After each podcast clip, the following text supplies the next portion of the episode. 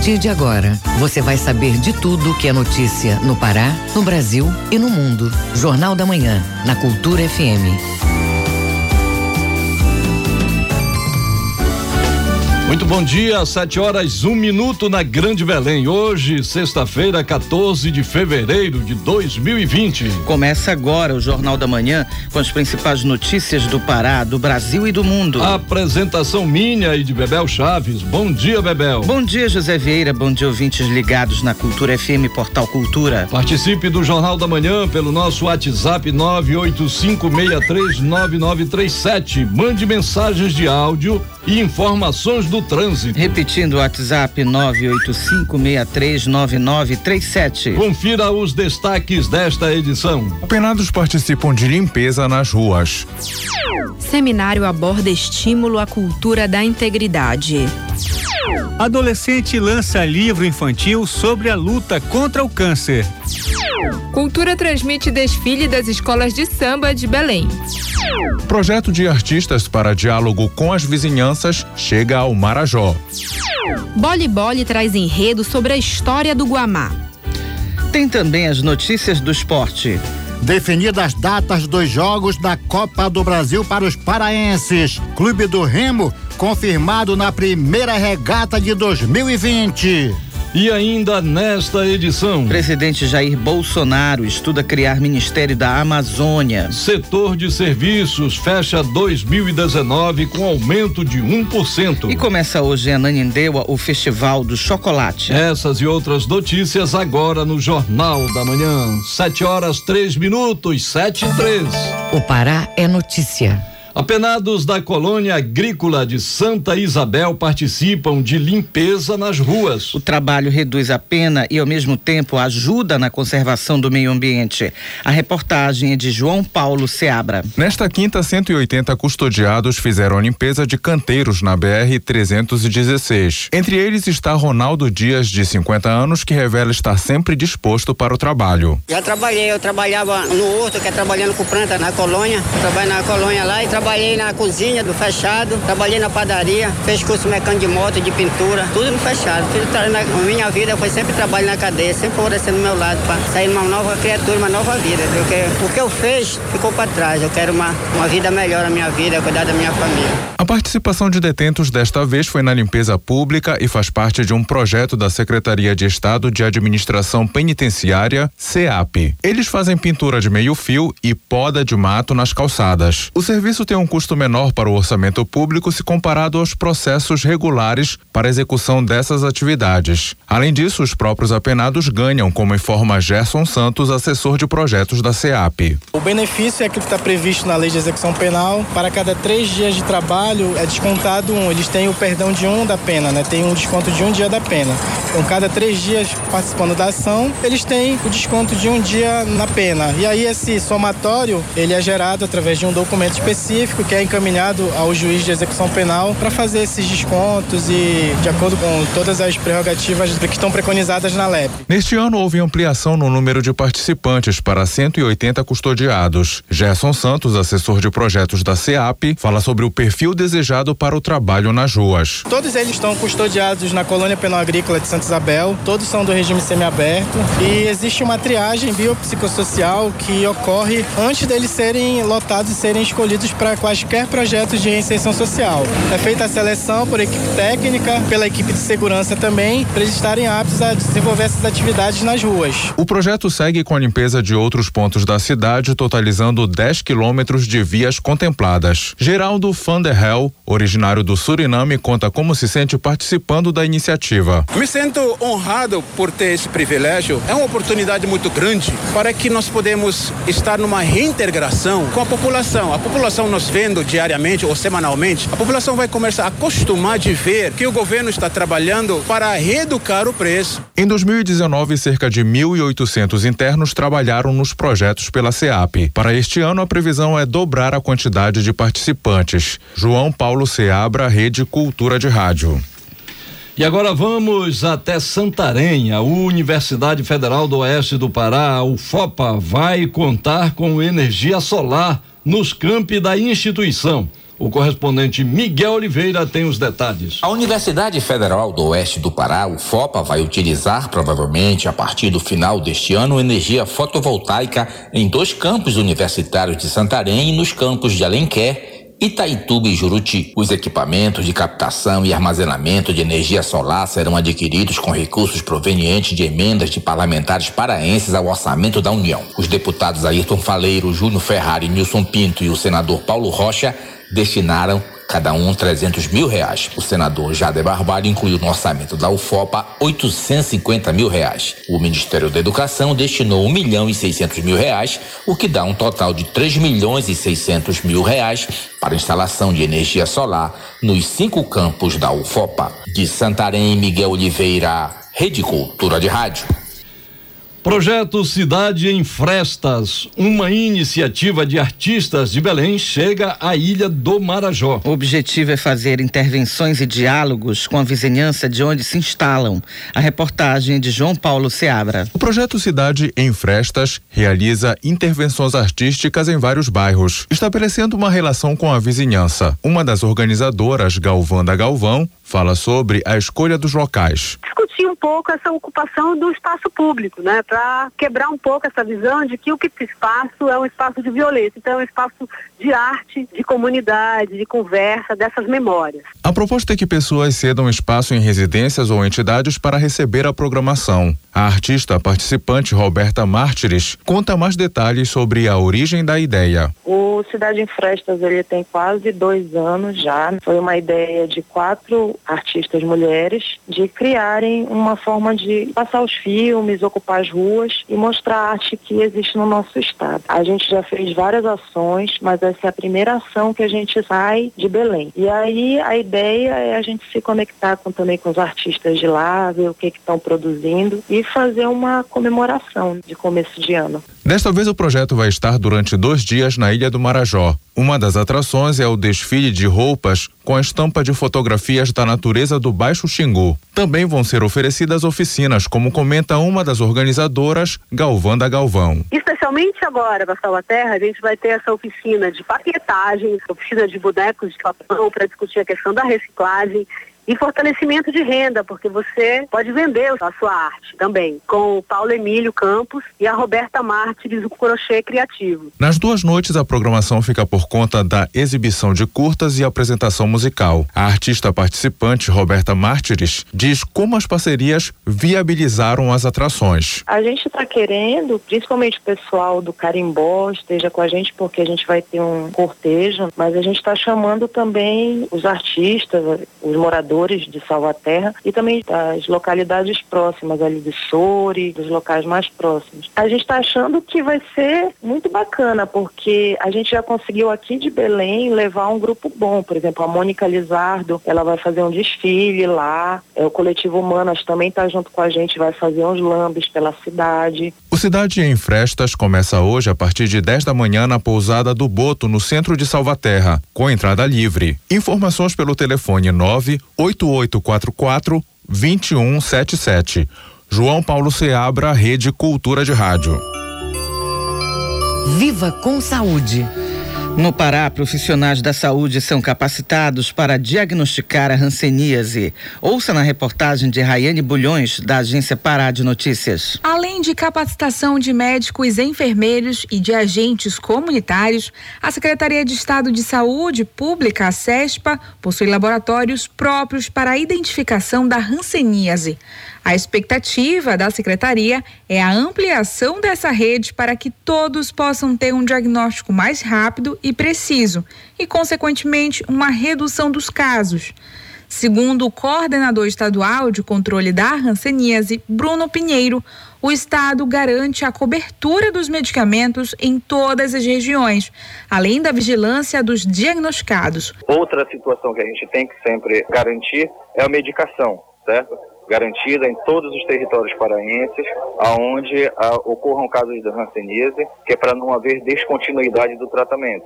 Esse é um enfoque, um, uma vigilância sempre frequente, certo, do programa. Associado a isso, e é o que ah, nós temos que fazer, a coordenação de hanseníase está inserida dentro da diretoria de vigilância. Então a nossa prática tem que ser de vigilância.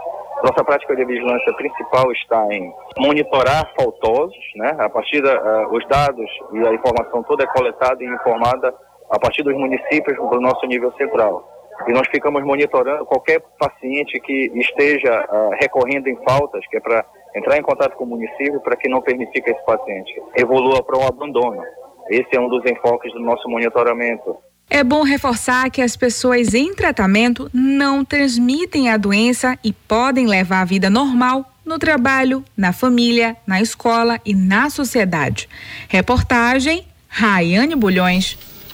Auditoria Geral do Estado promove o primeiro seminário de estímulo à cultura da integridade. O evento busca reunir informações e ferramentas para a transparência das gestões. A reportagem é de Tamires Nicolau. A cultura da integridade é um sistema de diretrizes que colabora para o combate à corrupção. A ideia é assegurar que políticas e normas éticas sejam colocadas em prática para garantir a eficiência das gestões públicas e privadas. O auditor-geral do Estado, Giuseppe Mendes, comenta a relevância da transparência nas ações. A transparência ela é fundamental para que todos os atos públicos cumpram um dos princípios basilares da Constituição, que é a publicidade, e para que a sociedade possa exercer o autocontrole do uso do recurso público. O evento propôs um debate sobre o incentivo à cultura de integridade em diversos segmentos do Estado, como educação, segurança pública, além do âmbito da administração. O controlador-geral do município de São Paulo, Gustavo Húngaro,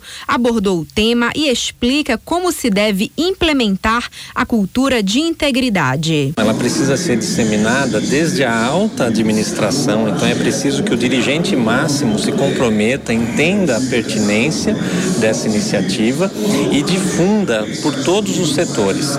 Então, desde aquele envolvido na instituição com uma tarefa mais simples até o dirigente com maior complexidade de funções precisa entender que a prevenção das situações indevidas é do, de interesse vital da própria instituição. Então, este é o passo inicial para que daí se faça em seguida uma análise de riscos de integridade ou seja, quais são as vulnerabilidades, as fragilidades que precisam ser superadas e a construção conjunta de um plano de ação para que isso aconteça, fomentando a transparência, fomentando abertura para a participação de qualquer interessado, aperfeiçoamento dos processos, dos contratos. O encontro foi aberto a servidores públicos e gestores, estudantes da rede pública de ensino e jovens atendidos pelo programa Territórios pela Paz do governo do estado. Tamires Nicolau, Rede Cultura de Rádio. Hora certa na Grande Belém, 7 horas 14 minutos, 7 e 14. O trânsito na cidade. Temos informações sobre o trânsito na Grande Belém. Quem tem as notícias aí da movimentação pelas ruas da Grande Belém é a repórter Joana Cláudia Melo. Bom dia, Joana. Bom dia, José Vieira, Bebel Chaves e ouvintes do Jornal da Manhã. Vamos conferir como está o trânsito nas principais vias da capital paraense pelas câmeras da Segup Neste momento, o trânsito na Arthur Bernardes com a Pedro Álvares Cabral, o fluxo de veículos é intenso neste cruzamento.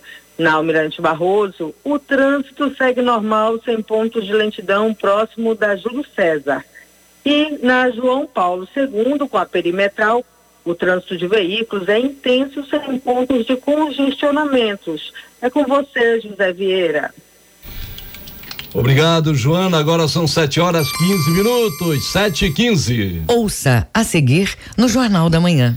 Setor de serviços fecha 2019 com aumento de 1%. Aqui você ouve primeiro. É daqui a pouco, aqui na Cultura FM. A gente volta já. Estamos apresentando Jornal da Manhã.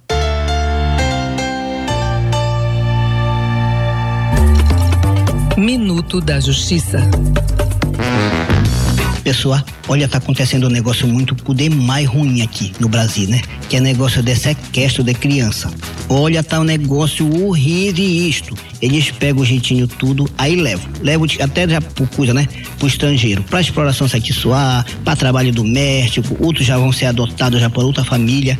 Isto tudo sem consentimento do pai, uma coisa horrível, horrível, horrível. Então, se você souber de algum caso assim, já pegaram o filho do seu do vizinho, de outro, de tudo, vocês sabem, né? Você liga por coisa, por número, eu vou até dar agora. É o número 100 que é da Secretaria de Coisa, né? De Direitos Humanos da Presidência da República, tá? Meu nome é Paminonda Gustavo e você está no Escuta Mano, o meu recado, um programa do Tribunal de Justiça do Estado do Pará. Para construir ou reformar é melhor ter sempre em quem confiar. O pedreiro adorou, a arquiteta aprovou, Dona Maria essa sempre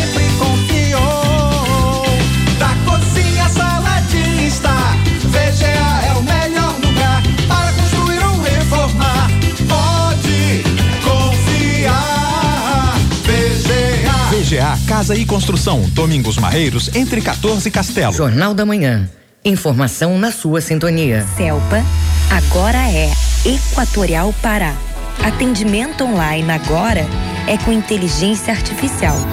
Segunda via de conta, consulta de débitos e muito mais. Agora é com a Clara. Nosso site agora é mais completo. Nosso app agora é sua agência virtual. Tudo agora é mais prático. Equatorial Pará. Um novo jeito de atender para um novo momento.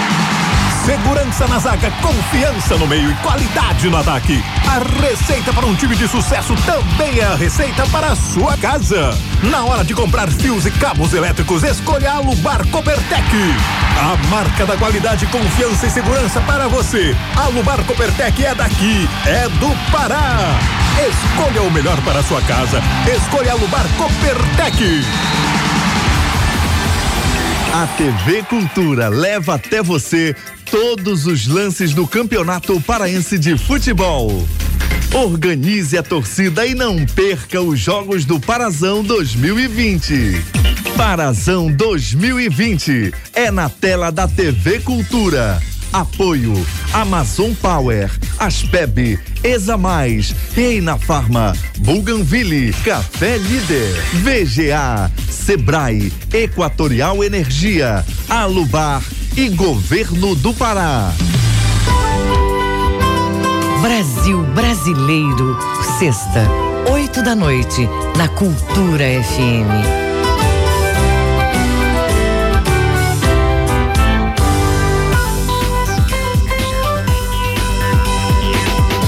Voltamos a apresentar Jornal da Manhã. Previsão do tempo. De acordo com a Secretaria de Meio Ambiente, na região metropolitana de Belém, manhã com céu parcialmente nublado, variando a nublado no final do período. Tarde e noite com céu parcialmente nublado, variando a encoberto. Chuvas leves a moderadas com trovoadas ocorrem no decorrer desta sexta-feira. Temperatura máxima de 31 e mínima de 25 graus. No nordeste do estado, sexta-feira com predomínio de céu parcialmente nublado, variando a encoberto. Chuvas moderadas a fortes no decorrer de todos os períodos, com trovoadas em áreas isoladas do litoral paraense. Temperatura máxima de 29 e mínima de 23 graus em Bragança. No sudeste paraense, para amanhã, céu com poucas nuvens, variando a parcialmente nublado. Durante a tarde e noite, céu parcialmente nublado, variando a nublado, principalmente na porção norte, região onde ocorrem as chuvas mais significativas nesses períodos. Temperatura máxima de 29 e mínima de 24 graus em Pau d'Arco. Confira a hora certa na Grande Belém, 7 horas 19 minutos, 7 e 19. Fique sabendo primeiro, Jornal da Manhã, aqui na Cultura FM. Viva com saúde. Proposta de nova resolução pode afetar atendimento em UTIs de hospitais brasileiros. Acompanhe na reportagem de Denise Coelho, da agência Rádio Web. A Agência Nacional de Vigilância Sanitária, Anvisa, encerra no dia 17 de fevereiro o prazo para contribuições à consulta pública 753 de 2019. O objetivo é avaliar uma proposta de alteração da Resolução 7 de 2010. Ela estabelece requisitos mínimos para o funcionamento das unidades de terapia intensiva às UTIs. As mudanças propostas têm mobilizado diversas instituições da área de saúde. As entidades estão preocupadas com o teor do documento, que extingue a previsão de uma equipe mínima necessária para o funcionamento desses serviços.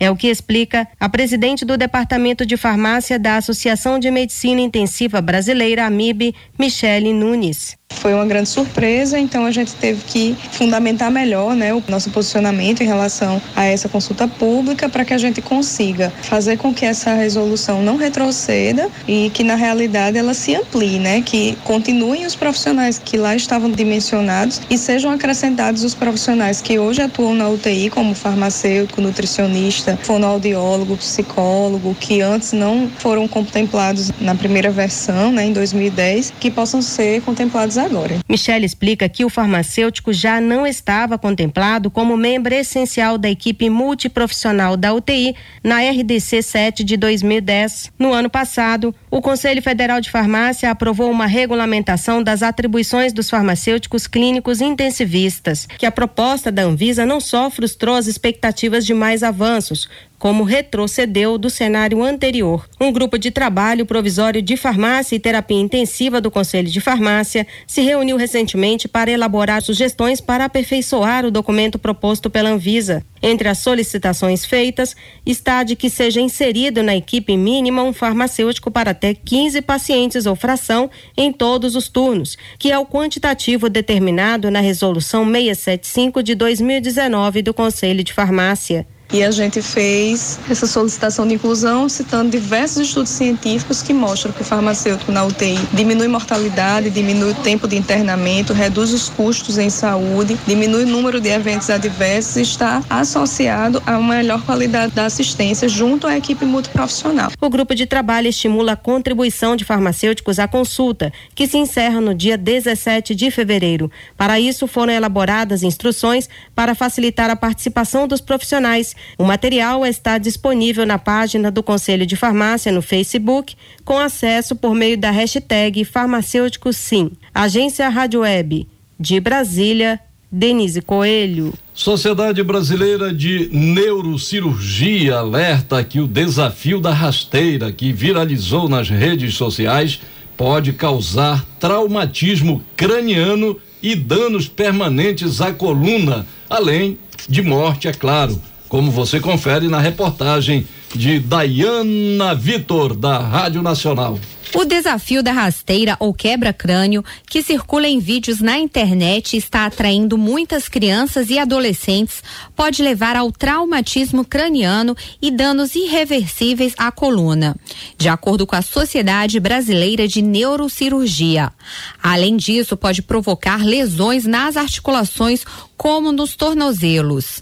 Na brincadeira de mau gosto, três pessoas pulam e as duas da ponta passam uma rasteira na do meio para que ela caia. Na queda, o impacto sempre provoca microlesões na coluna, como explica o ortopedista especialista em coluna Valbron Steckelberg. Porque sempre a pessoa vai cair e a queda nela, a cabeça vai e volta. Mesmo sem bater, você está lesando a coluna cervical. Aí quando se a coluna sua fosse para frente, volta para trás em ricochete. Aí você subluxa os ossinhos da coluna. Você vai lesando ela com microtraumas de repetição. Essa nova trollagem, gíria que significa tirar sarro de alguém, começou quando um youtuber divulgou o desafio da rasteira que ele fez com a mãe dele na internet.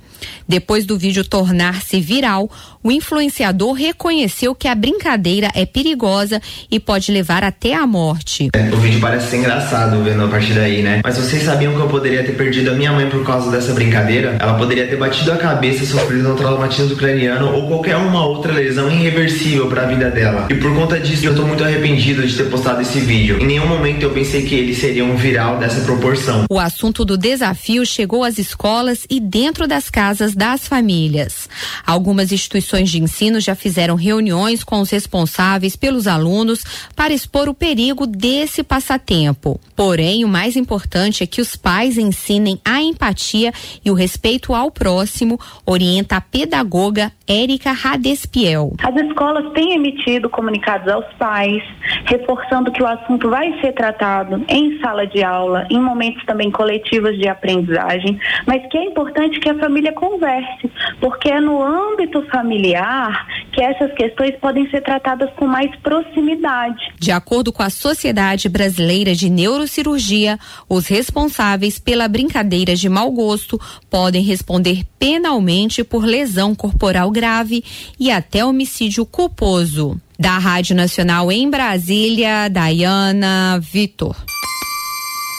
Sete horas 25 minutos, sete e vinte e cinco. O Mundo é Notícia. Vamos aos destaques das notícias pelo mundo no Giro Internacional com Fabrício Rocha. O Senado dos Estados Unidos aprovou nesta quinta-feira uma resolução que obriga o presidente a pedir permissão explícita ao Congresso antes de ordenar futuros ataques contra o Irã. A decisão do Senado, de maioria republicana, representa uma advertência a Donald Trump que no início do ano realizou um ataque no Iraque para executar o general iraniano Qassem Soleimani, sem consultar o Congresso criando um precedente perigoso em não levar em consideração o legislativo em decisões que podem levar à guerra. A medida avançou por conta do voto de oito senadores republicanos que aderiram à iniciativa democrata. As informações são do jornal El País. Segundo a agência F, a Organização Mundial de Saúde informou que nas últimas 24 horas foram confirmados em laboratório 1.820 novos casos de coronavírus na China, levando o total para quase 47 mil casos. E ainda a entidade informou que mais 13.332 casos foram confirmados clinicamente na província de Hubei. Com isso, o número de pessoas infectadas pelo vírus na China chegou a quase 60 mil. O volume de casos confirmados em laboratório tende a ser menor que o de confirmados clinicamente, porque exigem maior uso de recursos de exames médicos. O Pentágono decidiu que não comprará vários caças F-35 e drones para poder destinar quase 4 bilhões de dólares para o muro que o presidente Donald Trump quer construir no México, segundo documentos enviados nesta quinta-feira ao Congresso americano. Essa medida amplia o orçamento previsto para apoiar os esforços de Trump na construção de um muro na fronteira do sul do país, com o objetivo de desmobilizar a chegada de imigrantes em situação ilegal. Um projeto o qual, até o momento, o Congresso bloqueou financeiramente, informou a agência France Press. Fabrício Rocha, Rede Cultura de Rádio. Jornal da Manhã. Informação na sua sintonia. E começa hoje em Ananindeua o Festival de Chocolate. O evento gera conhecimento, concretiza negócios e incentiva uma nova visão do chocolate na Amazônia. A promoção é da turma do curso técnico em eventos do IFPA Campus Belém. Saiba mais informações com o repórter Marcelo Alencar. O festival tem programação diversificada e proporciona uma nova visão do chocolate na Amazônia. São novos caminhos para que os consumidores tenham acesso a produtos diferenciados e aos pequenos empreendedores, como aponta a organizadora do evento, Yasmin Luna. O Festival do Chocolate ele vem com o objetivo de promover, no caso, levantar, mostrar à sociedade o valor cultural, econômico, gastronômico que o cacau e o chocolate aqui do nosso estado traz pra gente. O evento também traz palestras, aulas show, feiras de artesanato e apresentações culturais além de várias atrações e expositores que produzem seu próprio cacau como explica Yasmin Luna. Nós estamos com, com expositores que produzem o seu próprio cacau, seu próprio produto verticalizado também. Nós estamos com palestrantes que falam da área. Nós estamos com pessoas que vão ministrar nossa aula show. Então, o evento ele vem realmente é potencializar esse tema, nosso grande chocolate aqui no estado. O Pará se tornou o maior produtor de cacau e chocolate do Brasil, além de movimentar o turismo e promover a cultura local local, o festival destaca a Cozinha Show e o Espaço Kids. Maria Andrelina é chefe de cozinha e ministrará uma aula no evento. Ela vai apresentar um pudim de sorvete com duas camadas. Eu vou apresentar é um pudim de sorvete com duas camadas de chocolate, chocolate branco e chocolate preto. O Festival de Chocolate acontece hoje e amanhã na Unama BR. Marcelo Alencar, Rede Cultura de Rádio. Confira a hora certa na Grande Belém, 7 horas 30 minutos, 7 e 30 Ouça a seguir no Jornal da Manhã. Definidas as datas dos Jogos da Copa do Brasil para os paraenses. Cultura FM aqui você ouve primeiro, a gente volta já. Você está ouvindo Jornal da Manhã. ZYD 233, 93,7 MHz. Rádio Cultura FM, uma emissora da Rede Cultura de Comunicação. Fundação Paraense de Rádio Difusão, Rua dos Pariquis, 3318. Base operacional, Avenida Almirante Barroso, 735, Belém, Pará, Amazônia, Brasil. Voltamos a apresentar Jornal da Manhã. Tábuas de Marés. Em Belém, maré baixa às 10 e 21 da manhã, alta às 3 e 24 da tarde e baixa novamente às 10 e 36 da noite. Em Salinas, maré alta às 11 e 8 da manhã, baixa às 15 para as 6 da tarde e alta novamente às 11 e 32 da noite. Em Mosqueiro, maré baixa às 8 e 58 da manhã, alta às 2 e 54 da tarde e baixa novamente às 9 e 9 da noite. Hora certa na Grande Belém, 7 horas 31 minutos, 7 e 31 Esporte. É hora do esporte no Jornal da Manhã, Clube do Remo, confirmado na primeira regata de 2020. Definidas as datas dos Jogos da Copa do Brasil para os paraenses. Alexandre Santos. Nós começamos com o Campeonato Paraense de Remo, a tradicional regata. O Clube do Remo volta a disputar este ano. Manuel dos Santos Alves. Ausente no campeonato de 2019, o Clube do Remo estará de volta ao certame paraense de Remo nesta temporada. A FEPA já divulgou o calendário de competições e confirmou as quatro equipes que vão disputar o campeonato. Paysandu, atual campeão. Clube do Remo, Tuna Luso Brasileira e Associação Guajará. O Campeonato Paraense de Remo desta temporada será disputado em cinco regatas, todas elas a princípio com a chegada dos barcos em frente à Estação das Docas. Além da volta do Remo, uma outra novidade do campeonato deste ano é que em todas as regatas serão disputadas 12 provas, diferente do que era até no passado, quando apenas 11 provas eram realizadas a cada competição. A abertura do campeonato deste ano está marcada para o dia 1 de março. Manuel Alves, para a Rede Cultura de Rádio.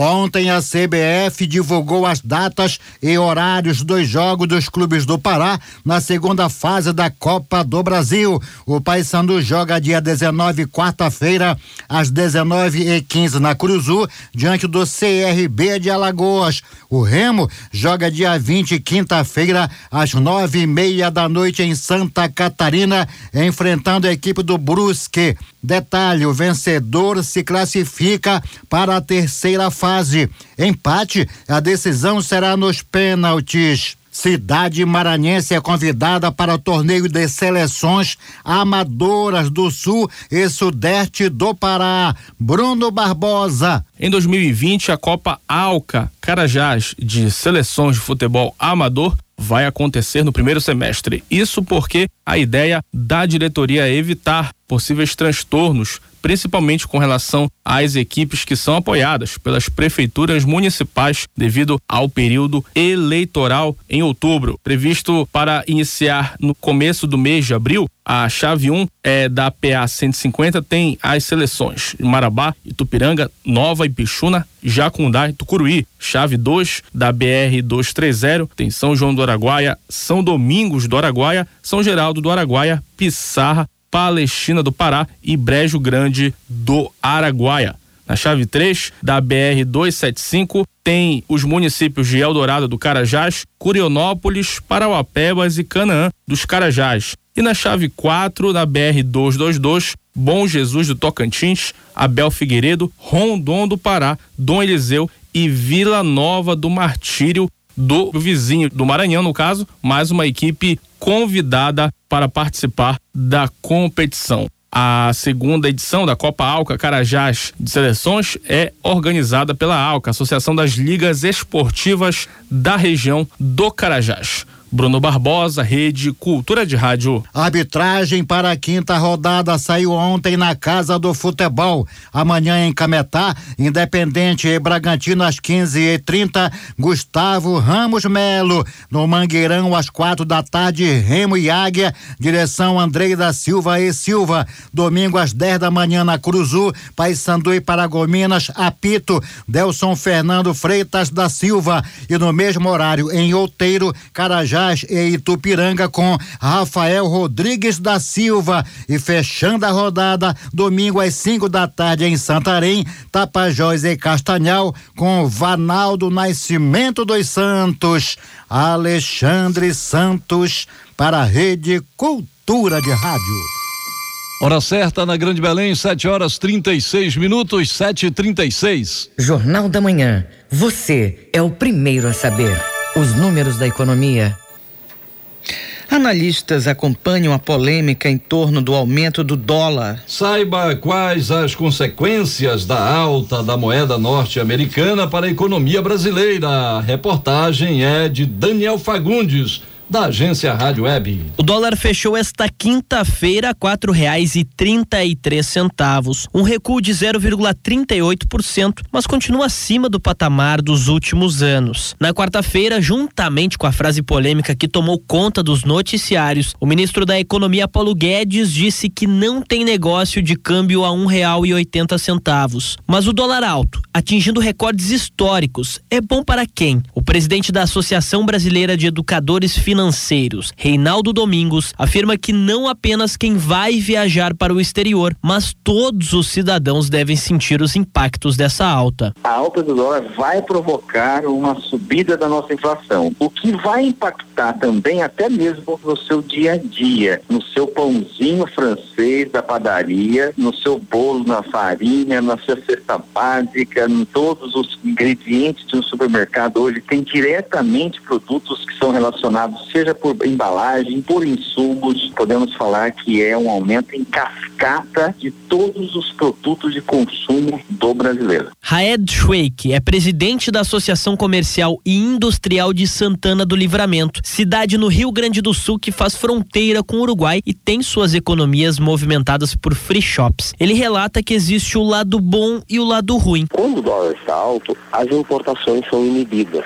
As pessoas elas tendem a exportar as empresas a exportar, porque a mercadoria nacional está mais barata, e tendem a não importar do mercado externo. Significa que a indústria nacional ela sofre, digamos, um efeito positivo, porque o mercado interno ele começa a consumir mais produtos nacionais, tanto na área de serviços, na área de produtos, na área de bens, como viagem. Fica mais caro para as pessoas viajarem ao exterior e fica mais barato ou mais conveniente que elas viajem dentro do nosso país, digamos assim. A professora da Fundação Getúlio Vargas, Verene Matesco, traça um paralelo do índice do dólar com a inflação e comenta que historicamente a moeda poderia estar mais cara. Se nós analisarmos a evolução dos preços do plano real para cá, o acumulado da inflação, nós temos um aumento de preços médios de 700%. Portanto, o câmbio ou o dólar de hoje, ele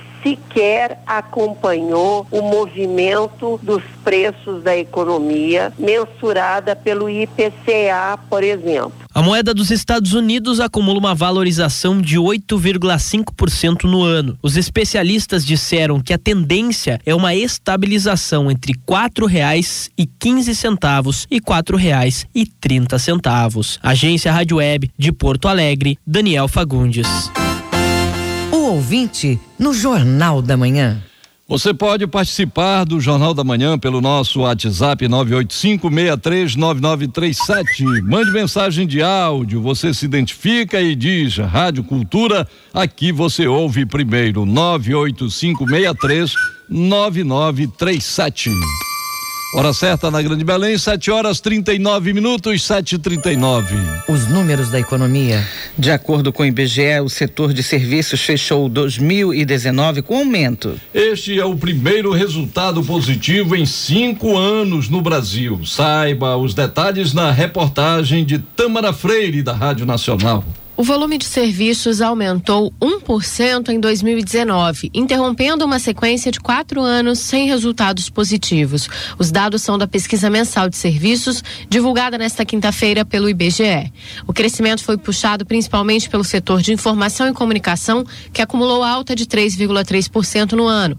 Mas, de acordo com o gerente da pesquisa, Rodrigo Lobo, o setor precisa manter essa trajetória para reverter as perdas dos últimos anos. São três taxas negativas entre 2015 e 2017, com uma perda acumulada de 11%, uma estabilidade no ano de 2018 e agora volta a operar no campo positivo com esse avanço de 1%. Os grandes destaques em termos de, de serviços do ano de 2019 foram os serviços de tecnologia da informação, eh, serviços financeiros auxiliares, como corretoras de títulos e valores mobiliários, destaque negativo vindo do, dos setores de transporte rodoviário e ferroviário de carga. Outro destaque da pesquisa foi o resultado positivo dos serviços de locação de automóveis. Isso pode ser resultado tanto da mudança de comportamento do consumidor, que prefere não ter carro e alugar quando precisa, quanto pelo aumento de motoristas de aplicativo, que alugam os veículos para trabalhar. Da Rádio Nacional no Rio de Janeiro, Tamara Freire. E agora acompanhe os indicadores econômicos desta sexta-feira com Cláudio Lobato.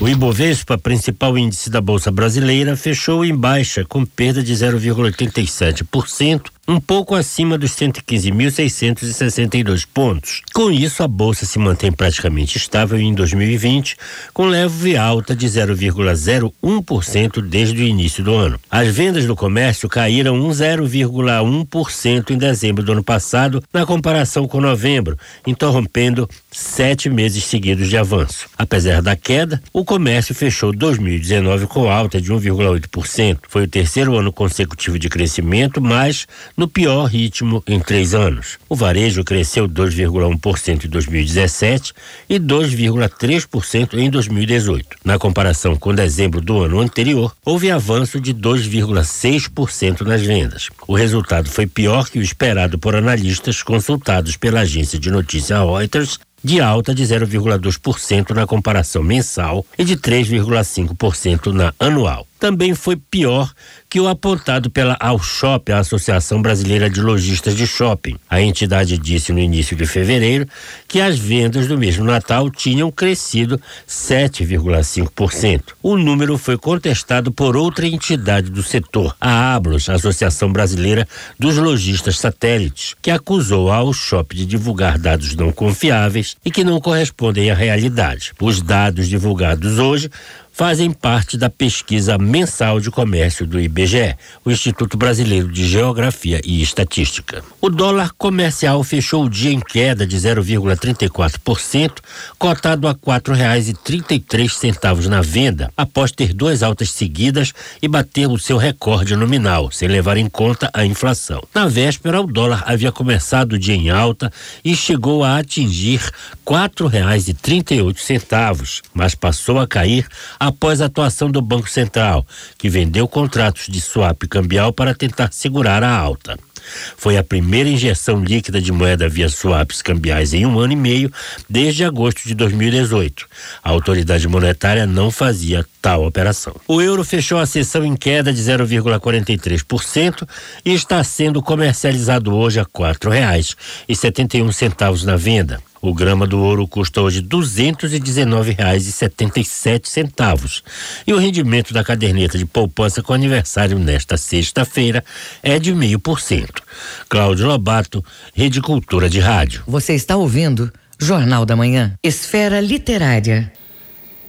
Adolescente com câncer transforma a própria história em quadrinhos. Minha História, de Gerlisson de Paula, foi lançada nesta quinta-feira. O livro viralizou nas redes sociais depois que a mãe surpreendeu o garoto com a entrega de 100 exemplares impressos do livro. Saiba mais detalhes com o repórter Marcelo Alencar. O sonho do adolescente Gerlison de Paula, de 15 anos, transformou a sua luta contra o câncer em uma história em quadrinhos. O objetivo é ajudar outras crianças a enfrentar a doença com muita fé para não desistir dos seus sonhos. Se trata de fé, né? Porque eu fiz isso pensando nas outras também, que ela nunca perca a fé e que elas continuem lutando para que elas não desistam do seu sonho. O livro chama atenção para o aumento dos debates sobre a doença às vésperas do Dia Internacional de Luta contra o Câncer, que acontece neste sábado. Gerlison de Paula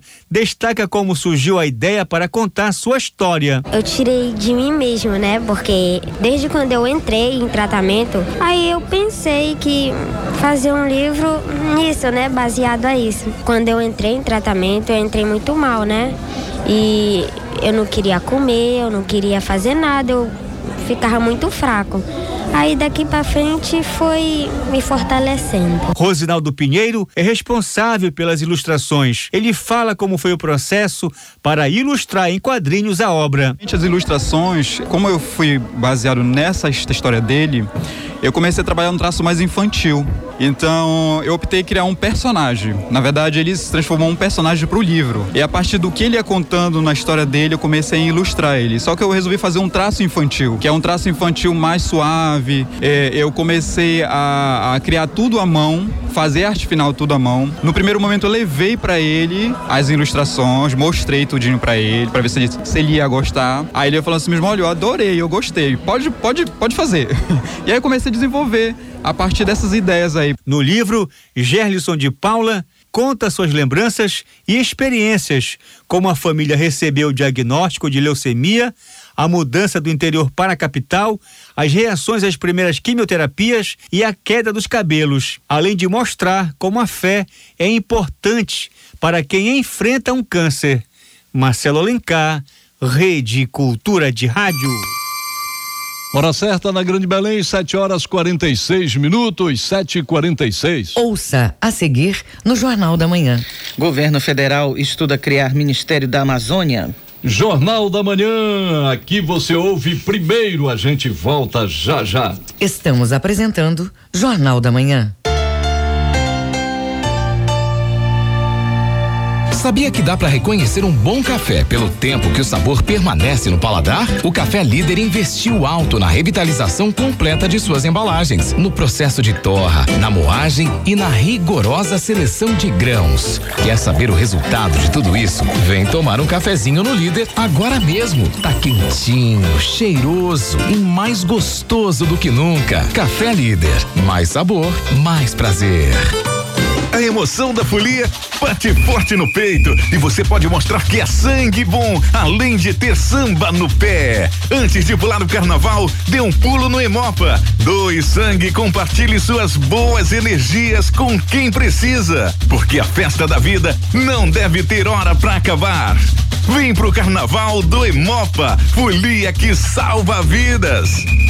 Emopa, carnaval por todo o Pará. Participe da campanha do projeto voluntário Futuro Brilhante. Doe roupas, bolsas, calçados e acessórios para o Bazar Solidário. Você pode doar até o dia 28 de fevereiro, na portaria do edifício Francisco Barbosa, Marquês de Aval 2359. Informações 9 9214 2537. Apoio Cultura Rede de Comunicação. Você está ouvindo Jornal da Manhã. Segurança na zaga, confiança no meio e qualidade no ataque. A receita para um time de sucesso também é a receita para a sua casa. Na hora de comprar fios e cabos elétricos, escolha a Lubar Copertec. A marca da qualidade, confiança e segurança para você. A Lubar Copertec é daqui, é do Pará. Escolha o melhor para a sua casa. Escolha a Lubar Copertec. Agora Equatorial Pará. Atendimento online agora é com inteligência artificial. Segunda via de conta, consulta de débitos e muito mais. Agora é com a Clara. Nosso site agora é mais completo. Nosso app agora é sua agência virtual. Tudo agora é mais prático. Equatorial Pará Um novo jeito de atender para um novo momento. Os discos raros e as gravações exclusivas. Raridades da MPB. Domingo, nove da noite.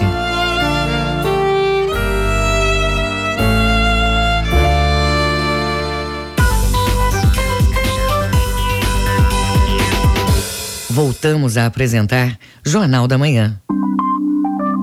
Previsão do tempo. De acordo com a Secretaria de Meio Ambiente, no sudoeste do estado, no decorrer da manhã e tarde, céu parcialmente nublado, variando a nublado. Eventos de chuvas leves a moderadas, acompanhados de trovoadas em áreas isoladas. Para a noite, céu parcialmente nublado, variando a poucas nuvens, com chuvas isoladas. Temperatura máxima de 31 e mínima de 23 graus em Anapu. No Baixo Amazonas e Calha Norte, para os períodos da manhã e tarde, céu com nuvens esparsas, variando a parcialmente nublado, principalmente na porção sul. Chuvas fracas em áreas isoladas na região do Baixo Amazonas. No decorrer da noite, céu parcialmente nublado, variando a nublado. Chuvas leves a moderadas, com possibilidade de trovoadas em regiões isoladas. Temperatura máxima de 30 e mínima de 24 graus em Óbidos. No Marajó, durante toda sexta-feira, condição de céu parcialmente nublado, variando a encoberto. As chuvas leves a moderadas, acompanhadas de trovoadas, ocorrem em todos os períodos, principalmente no decorrer da manhã e tarde. Noite de chuvas que se concentram na faixa leste da região. Temperatura máxima de 29 e mínima de 23 graus em Ponta de Pedras. Hora certa na Grande Belém, 7 horas 51 minutos, 7 e 51 Política. Presidente Jair Bolsonaro estuda criar Ministério da Amazônia e o Hudson traz os detalhes. O presidente Jair Bolsonaro afirmou nesta quinta-feira que avalia a proposta de criar um ministério extraordinário para cuidar da Amazônia. A sugestão foi apresentada a ele pelo deputado Atila Lins, do PP do Amazonas. Ao conversar com jornalistas na saída do Palácio da Alvorada, Bolsonaro disse que esta é uma ideia a ser analisada mas ponderou haver reações negativas e mais despesas. Lógico, teria uma reação grande, porque seria reação, porque mais, seria mais um ministério. O senhor gostou da ideia? Pô, levo para estudar, pô. Não posso, aceitar, não posso aceitar aqui agora. Isso envolve despesa, o impacto negativo de mais um ministério. De acordo com o deputado Atila Lins, a ideia do ministério é conseguir articular ações federais junto ao presidente da República. É fazer as ações integradas no Ministério Extraordinário ligados à presidência da República. Esse Conselho Nacional, que tem 14 ministros e o vice, Hamilton Mourão, fariam essa parte mais ampla, mas o Ministério seria o órgão executor, o Ministério Extraordinário, uma estrutura enxuta e que ficaria ligada à presidência da República. Nesta semana, o presidente reeditou o Conselho da Amazônia e levou o comando dele para o vice-presidente Hamilton Mourão. Bolsonaro alterou a composição do colegiado e tirou os governadores da chamada Amazônia Legal do grupo. Ao ser questionado, o presidente afirmou que haverá diálogo com todos, mas disse não ser necessário a presença de representantes estaduais no conselho. Secretário de grandes cidades, vou ter 200 caras, sabe o que vai resolver? Nada. Tem bastante ministro. Nós não vamos tomar uma decisão sobre o Amazonas, Estado do Amazonas, sem conversar com o governador, com a bancada do Estado. Se botar muita gente, a passagem aérea, hospedagem, uma despesa enorme. Uma das possibilidades para a criação do novo ministério é a partir da autonomia do Banco Central que será votada pelo Congresso. Após a chancela do parlamento, o BC perde o status de ministério, o que possibilitaria a criação de uma nova pasta sem levantar polêmicas entre aliados do presidente. Agência Rádio Web de Brasília, Yuri Hudson. Jornal da Manhã. Você é o primeiro a saber. Hora certa na Grande Belém, 7 horas 53 minutos, 7 e 53 Jornal da Manhã. Informação na sua sintonia. Cultura Rede de Comunicação transmite o desfile das escolas de samba dos grupos 1 e 2 de Belém, hoje e amanhã, direto da aldeia amazônica. A transmissão ao vivo dos detalhes, bastidores, ensaios, concentração, desenvolvimento e dispersão vai poder ser acompanhada pela TV, rádio, portal, YouTube e Facebook, além de mandar comentários e mensagens para o Twitter, Instagram, no arroba Portal Cultura. Acompanhe os detalhes sobre essa transmissão na reportagem de Brenda Freitas. Cultura Rede de Comunicação vai transmitir ao vivo e exclusivo toda a animação do Carnaval 2020 de Belém, direto da aldeia amazônica Davi Miguel. A cobertura vai ser hoje do grupo de acesso a partir de oito e meia da noite e sábado do grupo especial às 15 para as 8 da noite. A diretora da TV Cultura, Vanessa Vasconcelos, conta que a expectativa é grande. A nossa expectativa para o Carnaval 2020 não pode ser melhor. Nós estaremos com aparato de 80 profissionais a cada dia de transmissão, com cobertura completa, TV, rádio e Portal Cultura, ou seja, você que está do outro lado do mundo que quiser acompanhar o Carnaval de Belém transmitido direto da aldeia amazônica, poderá acompanhar, sem contar no enriquecimento de detalhes com informação diretamente da nossa cabine, estúdio montado na aldeia amazônica, com a participação de vários convidados que estarão comentando o desfile de cada uma dessas escolas. E a novidade esse ano que estaremos também transmitindo o desfile das escolas do grupo de acesso.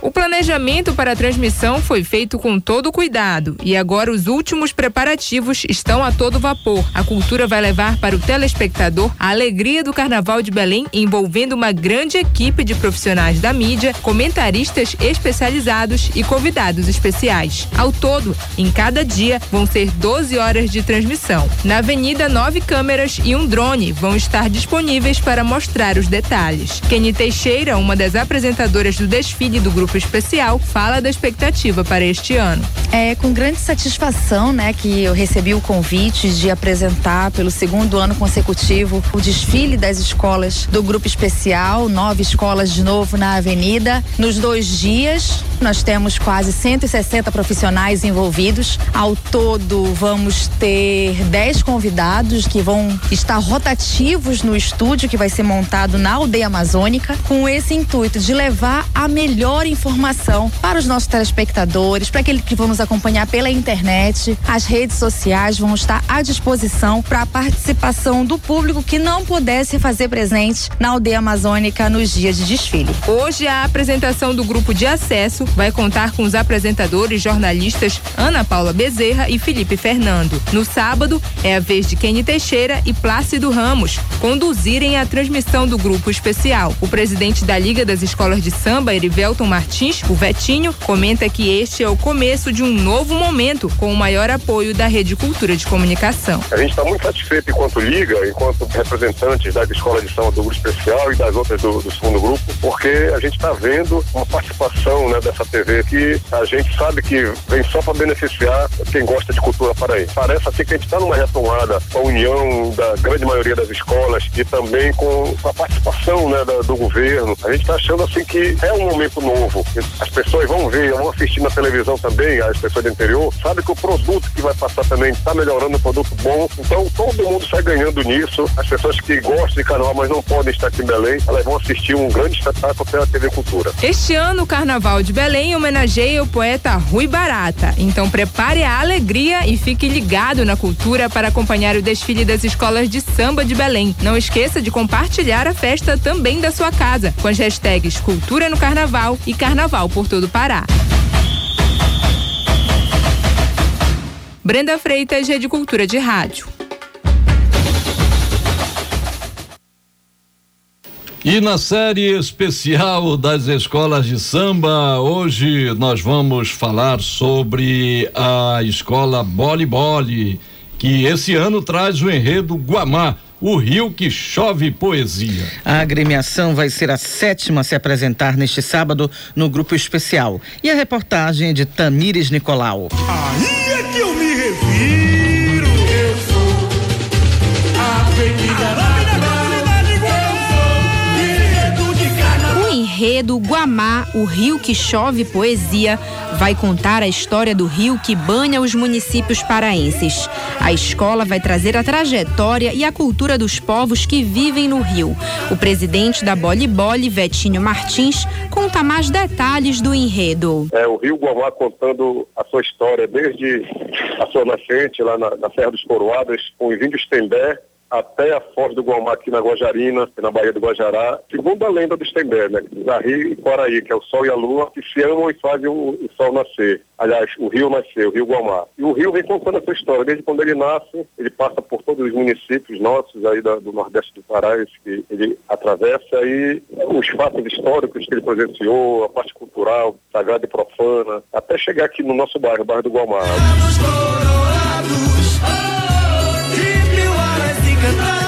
A escola vai desfilar com três carros alegóricos, dez alas e cerca de 1.200 brincantes. A Boli Boli também possui quatro títulos de campeã do carnaval pelo grupo especial. A carnavalesca Cláudia Palheta comenta o que o público pode esperar da apresentação. A primeira coisa que se espera do voleibol é muita animação. Agora, com relação ao projeto, que fala um pouco desse rio que é tão próximo a esse bairro, que é, pertence muito um ao outro, é quase que uma fábula inventada que é real. É invenção, mas é real também, de o que esse rio teria visto durante todo esse percurso dele, em todo esse período de existência dele e dessa própria cidade. Né? Então, uma brincadeira que torna esse rio humano. A Boli Boli vai ser a sétima escola a desfilar neste sábado na aldeia amazônica pelo grupo especial. Tamires Nicolau, Rede Cultura de Rádio. Saudades no ar, não deixo a canoa virar, não deixo a canoa virar. Sete horas e 59 minutos na Grande Belém. Termina aqui o Jornal da Manhã desta sexta-feira. Se você perdeu essa ou outras edições, acesse a conta no Jornalismo Cultura no cashbox.fm. Uma excelente sexta-feira para você e até amanhã. Fique agora com Conexão Cultura com a Dil Bahia. Um bom dia para você e até amanhã. O Jornal da Manhã é uma realização da Central Cultura de Jornalismo.